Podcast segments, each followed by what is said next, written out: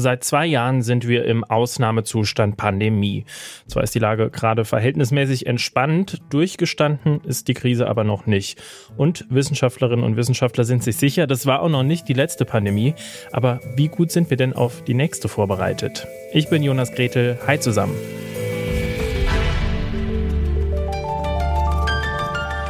Zurück zum Thema.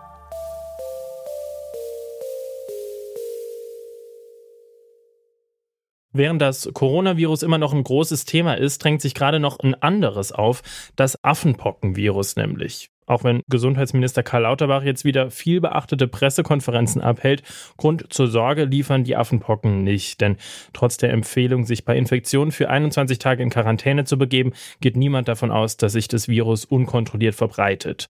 Mit dem anderen Viren wird das aber wieder passieren, sagt das Helmholtz Zentrum für Infektionsforschung. Das geht von weiteren, vielleicht sogar gefährlicheren Pandemien aus.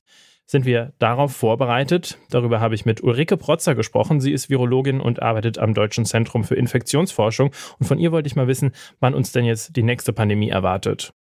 Das weiß niemand. Keiner von uns kann sagen, wann es wieder zu einem Eintrag von einem neuen Virus in die menschliche Population kommt, denn das ist ja das, worum es geht, dass Viren, die typischerweise in, im Tierreich irgendwo endemisch sind und zirkulieren, dass die auf den Menschen überspringen und dann sich vom Mensch zu Mensch ausbreiten. Da ist dann das Risiko, dass es eben zu einer neuen Pandemie kommt. Aber wann das passiert, das kann kein Mensch vorhersehen. Aber es könnte theoretisch jederzeit passieren. Theoretisch kann das jederzeit passieren und man weiß auch, welche Viren da ein Risiko darstellen. Das sind zum einen die Coronaviren, das sind zum anderen aber auch Influenza-Viren und ähm, auch Flaviviren, so wie wir das bei Zika oder so ja erlebt haben, kommen da schon noch mit in Frage. Wenn wir jetzt auf potenzielle neue Pandemien schauen, und auch, auch auf Ihre Arbeit. Sie arbeiten ja in der Virenforschung. Virologinnen und Virologen stehen seit Beginn der Pandemie stark im Fokus der öffentlichen Debatte. Sehen Sie darin auch eine Chance, auf kommende Pandemien besser vorbereitet zu sein vielleicht? Die Vorbereitung auf kommende potenziell kommende, wir wissen das ja nicht ganz genau, wann das sein wird und ob es wirklich passiert. Aber wenn wir mal annehmen, es passiert, um darauf gut vorbereitet zu sein, sind, glaube ich, ein paar Punkte sehr essentiell. Es ist ganz, ganz wichtig, dass man das Erregerreservoir kennt in Tieren. Das hat man schon angefangen zu erforschen seit mehreren Jahren, aber das sollte man sicherlich sehr konsequent weiter tun.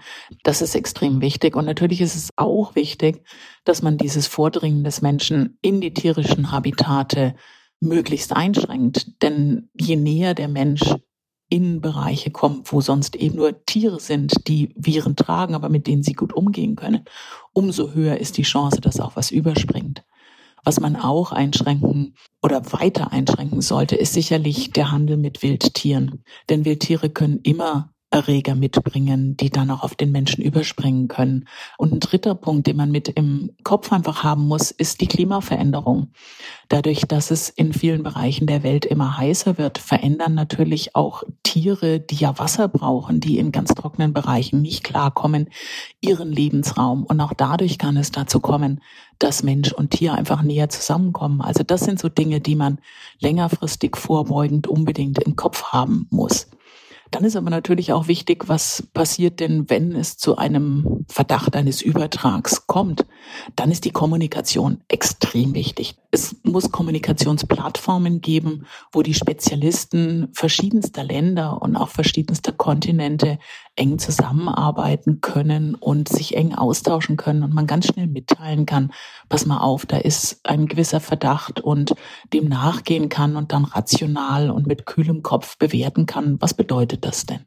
Wenn wir da beim Thema Kommunikation bleiben, wie hatten sich Ihre Arbeit verändert in dieser Pandemie? Steht Ihnen jetzt zum Beispiel mehr Geld zur Verfügung oder was hat sich da verändert? Die Forschung in der Virologie ist breiter geworden. Es steht insgesamt mehr Geld zur Verfügung und es sind auch viel mehr Leute, die erkannt haben, wie interessant dieses Thema eigentlich ist. Weil es geht natürlich hier nicht jetzt nur um die ähm, potenzielle Bedrohung von Menschen durch die Viren, sondern auch darum, die Viren möglichst gut zu verstehen und charakterisieren zu können. Das ist wichtig, wenn ich an die Entwicklung von Medikamenten denke. Und dazu brauche ich Biochemiker, dazu brauche ich Strukturbiologen, dazu brauche ich Informatiker, die sehr gut verschiedene Genomsequenzen miteinander vergleichen können. Ich brauche die Molekularbiologen Und da Netzwerke bilden zu können und auch die Spezialisten aus den Gebieten ja für unsere Arbeit interessieren zu können, das ist sicherlich das, was uns die Pandemie sozusagen als Vorteil für unsere Forschungsgebiet gebracht hat. Jetzt war ja ein Problem bei der Corona-Pandemie auch die Lieferschwierigkeit, die Lieferschwierigkeiten, die es gab bei den Masken zum Beispiel. Was kann man tun, um denen vorzubeugen, wenn man nicht weiß, was genau gebraucht wird? Also macht es ja überhaupt Sinn, jetzt containerweise Masken und Desinfektionsmittel und sowas zu lagern?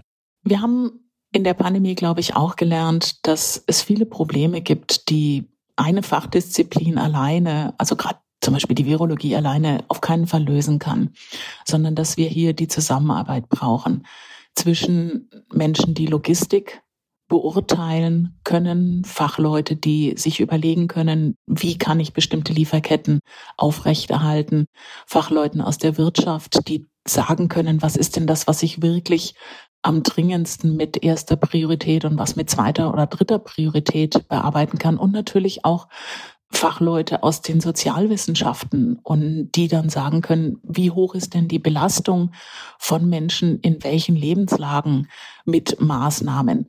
All das mussten wir lernen, zum Teil schmerzhaft lernen im Verlaufe dieser Pandemie. Und ich hoffe, da sind wir doch in der Zwischenzeit besser aufgestellt.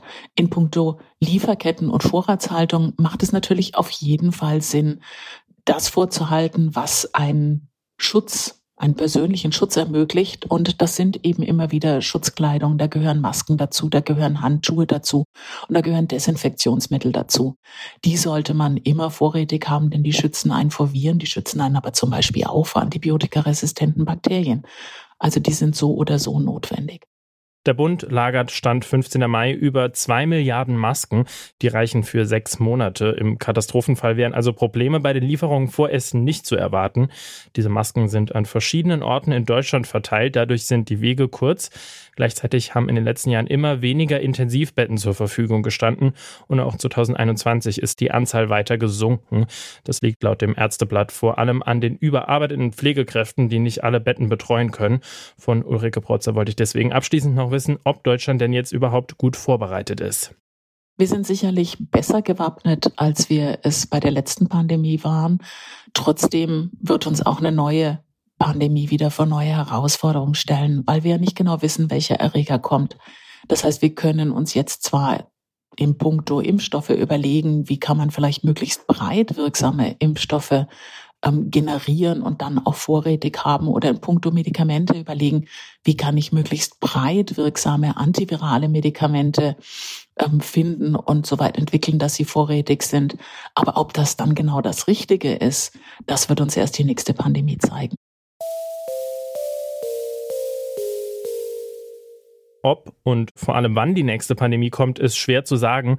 Virologin Ulrike Protzer ist sich aber sicher, dass Deutschland im Falle einer weiteren Pandemie deutlich besser gewappnet ist.